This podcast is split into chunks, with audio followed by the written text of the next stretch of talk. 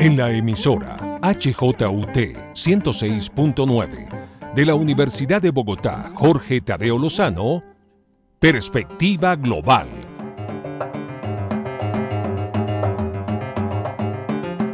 Un análisis a todos los cambios y retos que el siglo XXI le plantea al mundo. Presenta y dirige Doris Ramírez Leighton, experta en relaciones internacionales e investigadora de Asia-Pacífico.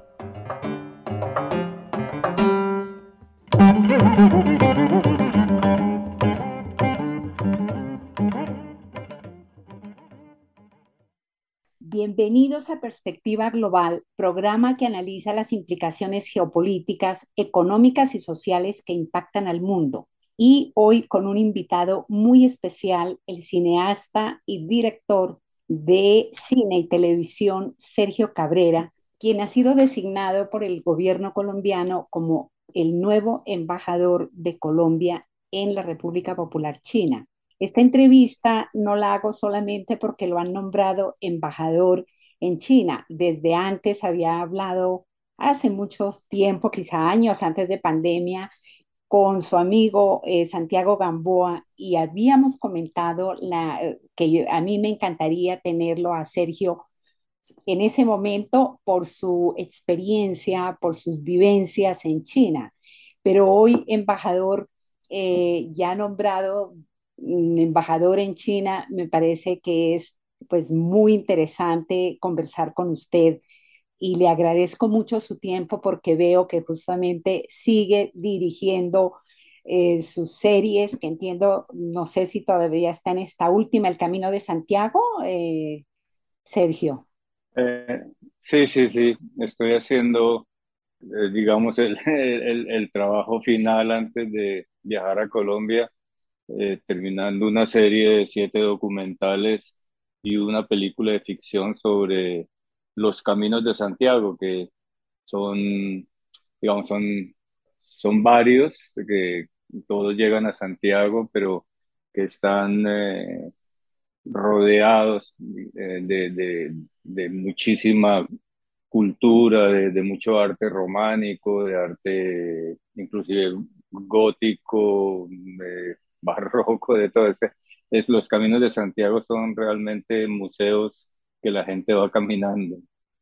Pues muy interesante. Parece que yo comencé con, con la última parte porque eh, también quiero mm, preguntar de algo que me parece de un entusiasmo enorme porque eh, Sergio no solamente ha dirigido teatro, cine, largometrajes, cortometrajes, en Colombia muy conocido por la estrategia del caracol, eh, Ilona llega con la lluvia, bueno, nombrar toda su filmografía, eh, se nos pasa mucho el tiempo y yo creería que es bien interesante que nos cuente sobre esa mm, anterior dirección como director de la ópera de Donizetti, Elixir de Amor, que se presentará muy pronto en Colombia. Yo ya veo carteles, eh, ya está anunciando el Teatro Julio Mario Santo Domingo. Qué interesante esa etapa, eh, Sergio. Cuéntenos algo de ella. Sí, bueno, yo desde, desde muy joven, no sé, más o menos desde que tenía 12 años, eh, siempre tuve mucho amor por la música sinfónica, por la música clásica en general, y justamente por vivir en China era complicado porque me, tocó una época en que la música clásica fue prohibida, entonces yo como era extranjero tenía el privilegio de poder escuchar en mi casa música que estaba prohibida fuera de, del entorno del hotel donde vivíamos los extranjeros.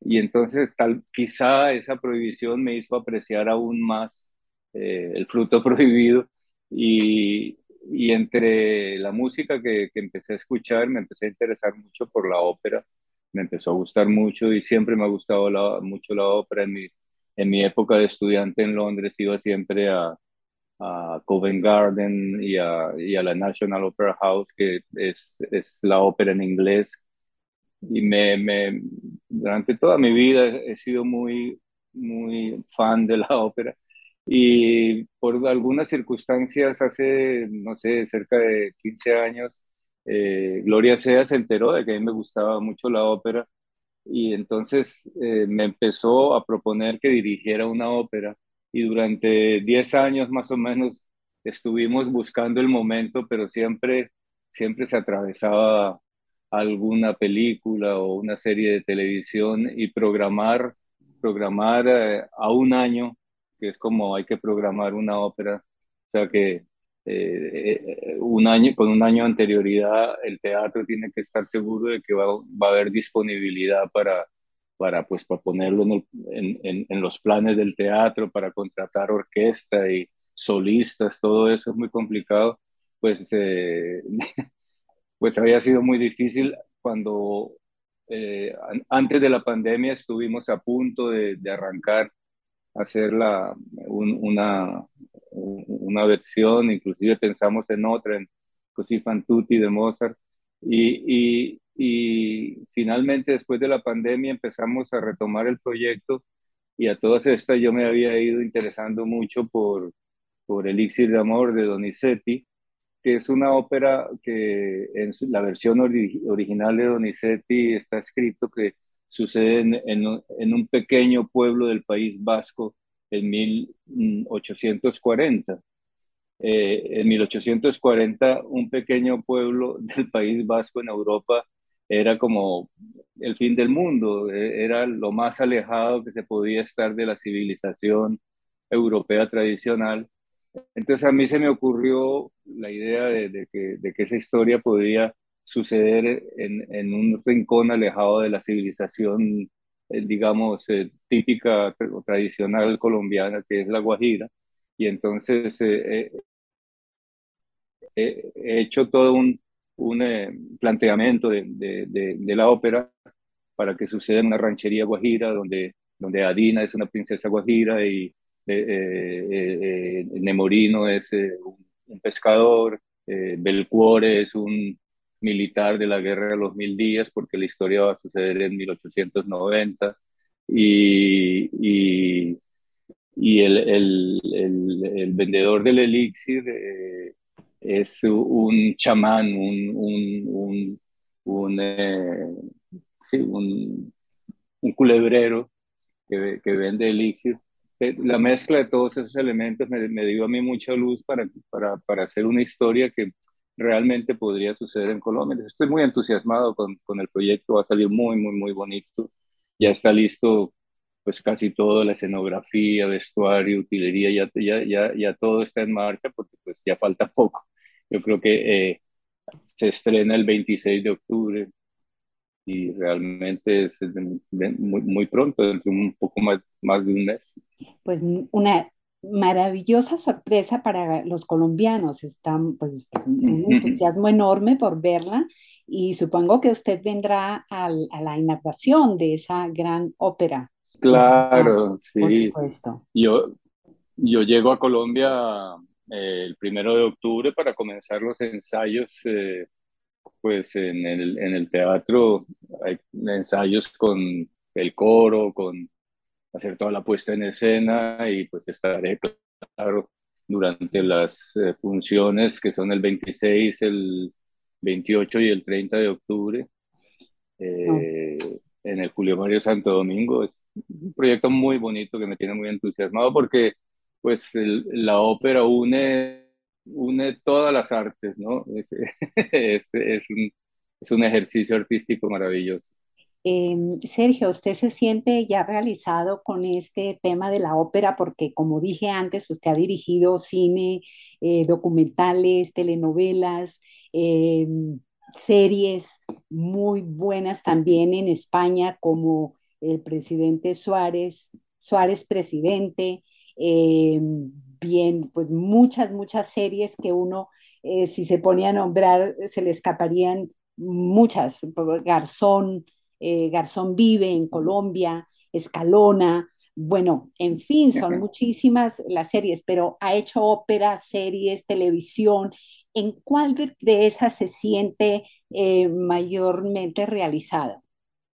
Pues cada proyecto tiene su, su encanto y, y, yo he trabajado en alguna vez, en alguna ocasión, inclusive aquí en España, dirigí un, un espectáculo musical, un musical flamenco, que también muy grande, con 45 eh, bailarines y cantantes, y, también me gustó mucho, pero realmente donde yo me siento como pez en el agua es en el cine. en el cine, eh, el ejercicio de hacer un, de dirigir una ópera es hermoso porque, por lo que decía, porque me gusta la ópera, porque eh, me he preparado durante mucho tiempo para, para hacerlo bien y es, es, es como una, una, aventura de la que me siento orgulloso. Pero claro, el, el, el cine, el cine ha sido como mi, mi, mi área preferida, ¿no? Eh, y, eh, digamos, salir a dirigir una ópera es, es emocionante y la verdad es que todavía no la he dirigido, apenas estoy preparando todo, entonces valdría la pena hacerme la pregunta dentro de mes y medio cuando el resultado ya esté a la vista. Bien, Sergio, pasemos ahora a esa otra etapa que va a vivir muy pronto como embajador de Colombia en China. ¿Qué se siente eh, al pensar en esa, en esa oportunidad eh, que usted regresa a un país que conoce bastante bien y que entiendo que usted ha seguido desde su adolescencia y luego en la juventud, porque estudió la universidad, filosofía en la Universidad de Pekín, ha continuado, pues tiene muchos amigos, muchos contactos y ha visto los cambios tan profundos, tan grandes que hoy eh, tiene China. Eh, ¿Qué se siente llegar a un país casi que diferente, ¿no? Para, para ser el embajador de Colombia en, en Pekín primero me siento muy, honrado, o sea, ah, es, un privilegio muy, muy especial que, el presidente haya pensado en mi nombre para representar a Colombia en, China. Eh, y eh, eh, cuando me lo propusieron, estuve meditándolo un poco porque quería estar seguro de que realmente yo allá podría hacer un buen papel.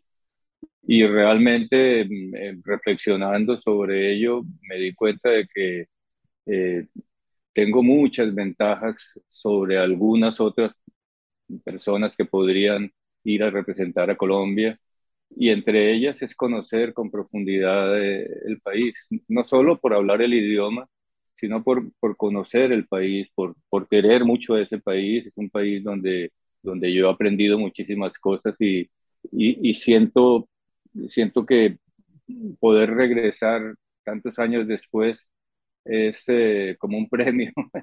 cuando, cuando yo viví en China, en, yo llegué a China en el año 63, eh, no existía embajada colombiana en, Pekín. Pasaron muchos años. Eh, Colombia estableció relaciones diplomáticas con China hace 40 años, o sea, pasaron 20 años antes de que China y Colombia establecieran relaciones diplomáticas y desde luego mm, creo que, que, esa relación bilateral que al principio fue muy incipiente se ha ido, se ha ido enriqueciendo, incrementando y ha llegado a puntos muy importantes. En este momento la República Popular China es el segundo socio comercial más importante de Colombia después de los Estados Unidos y desde luego estar, eh, o sea, llegar a China digamos, con la responsabilidad de representar a nuestro país y de incrementar las relaciones bilaterales y de intentar ampliar el comercio que existe, de dar a conocer nuestra cultura. De, todas esas responsabilidades me parecen, eh, pues, eh, como decía al principio, un privilegio. Me siento muy contento y sinceramente creo que lo podré hacer bien porque eh, o sea, nunca en mi vida pensé que iba a ser embajador ni en China ni en ningún lado, pero todos estos años yo he estado, he seguido estudiando mucho la política china, la política internacional, es un tema que me interesa, me sigue interesando la filosofía y creo que también todo, todo, todo digamos, la, la suma de intereses míos mm, en, en, diversas áreas de, del conocimiento eh, me ayudarán desempeñar un buen trabajo allá. Realmente estoy contento de, de poder cerrar ese círculo que, que empezó hace casi 60 años. No me cabe duda, un gran representante de Colombia en China, una persona que, como usted sabe, el idioma es, efectivamente tiene ventajas. Quizá nuestro primer embajador en China que conoce el idioma china y conoce su cultura mejor que nadie. Eh, dentro de estos cambios tan profundos que usted los ha vivido en China, ¿qué es lo que más le llama la atención eh, de, China para, es decir, en tan corto tiempo también pues llegó a ser o es la segunda potencia económica mundial con una eh, pues relación en este momento muy tensa con Estados Unidos, precisamente porque es una, un país en ascenso.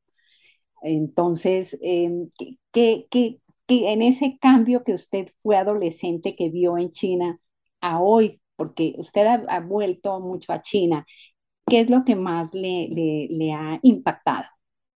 Como decía hace un momento, yo durante todos estos años he seguido mm, interesado en China y he tenido la oportunidad de viajar a, a, a China, mm, no sé, en los últimos 20 años he viajado unas 10 veces y he visto el crecimiento del país, he visto cómo, cómo, o sea, cómo se ha transformado de un país pobre, que fue el país que yo conocí en el año 63 cuando llegué, que era un país donde no había nada, un país que se estaba re recuperando de una guerra larguísima y, lo he visto transformarse en, esta potencia económica y, ver cómo se ha transformado es quizá lo que más me interesa porque creo que es un gran ejemplo para Colombia.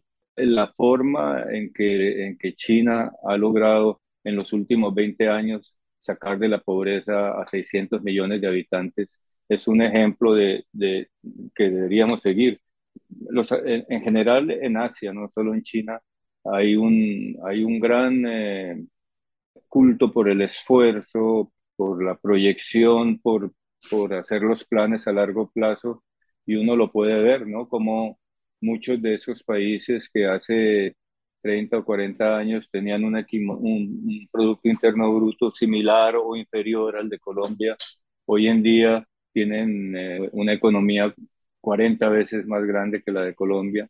Y, y, yo me pregunto cómo lo han hecho. O sea, el, el cómo lo han hecho es muy importante. Yo sospecho las razones, pero yo quiero certeza porque quiero que, que nos sirva de alguna forma de modelo. ¿Cómo se puede volver un país pobre en un país de rico, en un país rico a través del esfuerzo, la planificación y el, la inversión en, en, educación, en investigación de, tecnológica, todo, todo eso me parece que, para nosotros, mm, no sé si modélico, pero un ejemplo que, que debemos observar con cuidado. Muy interesante, Sergio. Eh, ¿Qué es lo primero que hará cuando llegue de nuevo a China ya como embajador después de presentar sus credenciales eh, al gobierno chino? Tiene, eh, bueno, digamos, hay ya una hoja de ruta, hablado con el presidente Petro al respecto? No, aún no. Hasta ahora solo he hablado con el canciller Álvaro Leiva y, y pues yo viajaré a Colombia a principios de octubre. Ahí tendré una serie de reuniones con, con las empresas y las instituciones colombianas que tienen intercambios comerciales o académicos con China y pues me entrevistaré con el presidente para que me, me dé luces sobre cuáles son las principales eh, tareas que debo poner en marcha. Eh, a nivel personal, pues en cuanto llegue intentaré restablecer mis vínculos con, con, con la gente que conozco y poner a, a, funcionar nuevamente el idioma, porque los idiomas, pues yo no he olvidado el idioma, pero como me sucede con el francés o con el inglés, pues cuando uno llega se demora una semana en, en, en quitar el óxido de, de y, y, empezar a hablar fluidamente. Pero pues como nunca, nunca he sido embajador, creo que los primeros días eh, intentaré como apropiarme de mi función. Eh, estoy tranquilo porque tengo el apoyo de, la, Cancillería colombiana que tiene eh, funcionarios excelentes, no solo en Colombia, sino también en China. Y digamos que por esa parte estoy tranquilo porque sé que tendré un, un apoyo en, en mis labores que, eh, además, por, por, otro lado, antes de viajar hay, hay unos, hay unos eh, cursos eh, donde lo ponen a uno al día sobre temas protocolarios, comerciales, los acuerdos, en fin, todo lo que deba saber y que, espero dominar muy pronto. Verdaderamente magnífico, Sergio. Felicitaciones de nuevo y sé que le va a ir muy, pero muy bien. Em, mire, em, es imposible no hablar un poco sobre la novela histórica ¿no? que escribió su amigo Juan Gabriel Vázquez, que ha ganado además muchísimos premios y en parte pues es con su, con su vida ¿no? en, en China, con de usted y su hermana. Em, dice el autor del libro, Vázquez, que para él fue difícil escribirlo, pero para ustedes muy difícil recordar. Ahí había un peso muy fuerte, porque em, pues demoraron siete años, ¿no? entre que ustedes eh, les, le contaban y, y Vázquez escribía una novela muy interesante, tanto en el sentido histórico como social para Colombia. Eh, ¿Nos puede comentar algo sobre ese tema ya para terminar? Porque desafortunadamente el tiempo corre y usted también está dirigiendo su última serie en España. Sí, el, el proceso de escritura de ese libro eh, fue gradual, o sea, cuando, cuando Juan Gabriel y yo empezamos a, a hablar porque éramos amigos y fuimos hablando poco a poco de, de los temas que años después harían parte del libro. Cuando empezamos a hablar decían, no, no, no había una idea de que se fuera a escribir nada. Fue al cabo de unos 10 años de amistad que me dijo que le gustaría escribir algo sobre mi vida y yo le dije que sí. Y le dije que sí porque yo tengo mucha admiración por Juan Gabriel como, como autor.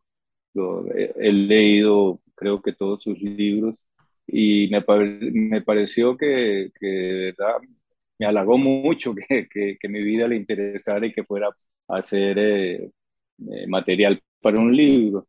Pero en el momento en que empezamos a hacer las grabaciones a través de los, del tiempo y eso, ni él ni yo sabíamos que, hacia dónde iba dirigido este esfuerzo. Yo, yo no sabía y creo que él tampoco si iba a ser una biografía, si iba a ser una novela, si iba a ser una serie de reportajes periodísticos, no se sabía, simplemente hablábamos y él fue haciendo grabaciones, pero poco a poco le fue naciendo esa idea de, de hacer una novela. Entonces me, me, empezó a pedir eh, detalles sobre los recuerdos. Habíamos hecho cerca, cerca de 40 horas de, de grabaciones, reconstruyendo un poco mi vida, pero empezó a preguntarme más detalles y a veces, eh, lo que me preguntabas al principio, a veces recordar es difícil, no solo porque la memoria, pues, eh, a veces te traiciona y uno no recuerda bien, sino porque había muchas cosas que yo había preferido olvidar. Hay, hay, yo, yo creo que la capacidad de olvidar también es una virtud. Uno no puede pasarse la vida eh, recordando los momentos eh, tristes o dramáticos, ni tampoco puede pasarse la vida recordando los momentos felices. Yo creo que hay que vivir un poco hacia el futuro, no hacia el pasado. Por eso la idea de volver la vista atrás eh, me gustó mucho como título del libro, porque en general yo miro al frente. Fue gracias a Juan Gabriel que Juan Gabriel me pidió que hiciera el esfuerzo de mirar un poco hacia atrás y yo me di cuenta que que había una oportunidad interesante ahí de transmitirle a los lectores algunas vivencias que pueden ser eh, importantes para, para, cierta gente. Especialmente eh, eh, me, me, interesaba poder hablar de, de esa juventud a la que yo pertenecí, que tuvo tantos sueños, que estaba tan dispuesta a hacer sacrificios, que con frecuencia está vista mm, como, digamos que la historia no ha sido suficientemente benévola con la juventud de los años 68, de los años 70, porque pues nos vemos como gente que muy, con mucho entusiasmo dispuesta a aprender la hoguera sin pensar en las consecuencias. Y, y, yo, mientras trabajábamos en el libro, yo sentía que, que, que ahí, a través de esos relatos, se iba a, entender un poco el por qué eh, los jóvenes fuimos así o éramos así en, en aquel momento. Y esa faceta de, de, recordar me pareció muy eh, catártica, como una catarsis, porque empecé a comprender cosas en las que no había pensado antes, pero que al contárselas a Juan Gabriel de repente me, me, me, hacían reflexionar sobre el sentido que habían tenido. Fue muy interesante todo ese proceso. Pues mm, sí, ha sido una novela además tan premiada, muy impactante, como dice tanto usted como eh, Juan Gabriel no imaginaban eh, la suerte que iba a tener esa novela y desde luego lo bien escrita, en fin, pues es una, una mm, eh, parte de su vida y de su hermana que están reflejados en ese libro, que también se dice que en un futuro podría dar para un guion de cine. ¿No? Es posible. Bien, Sergio. No, no, no, sí, digo que sí es posible, sí. Eh, incluso han, han, habido ofertas, pero yo en este momento prefiero no, no dedicarme a, a, mi nuevo, a mi nueva misión diplomática y, y dejar la idea de hacer la película para más adelante. No, mientras tanto, Sergio, veremos con mucho entusiasmo eh, la ópera de Donizetti colombianizada, como usted acaba de comentar. Eh, va a ser muy, muy interesante. De verdad que yo le agradezco mucho su tiempo y deseándole eh, que en su gestión diplomática tenga tantos éxitos como ha tenido en toda su producción de cineasta y de, bueno, tanto de cine, televisión, series, que es un programa tan corto para nombrar todo lo que ha hecho. Sergio, muchísimas gracias por su tiempo. Eh, no sé si quiera terminar con algo para este programa en perspectiva global. No, nada, agradecerles mucho por a ti, por darme la oportunidad de hablar con tus oyentes y contigo. Y no, vamos, que, vamos a ver cómo nos va con la ópera y y cómo nos va con la misión diplomática que tengo adelante. Fantástico. Gracias por su sintonía en la HJUT 106.9. Soy Doris Ramírez Leighton en la dirección y realización de Perspectiva Global. Feliz fin de semana para todos. Síganos escuchando este programa y también en redes sociales.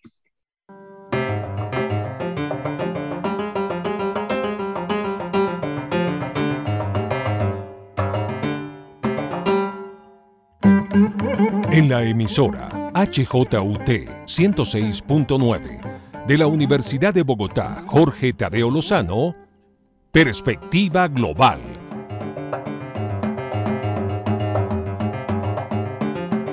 Un análisis a todos los cambios y retos que el siglo XXI le plantea al mundo.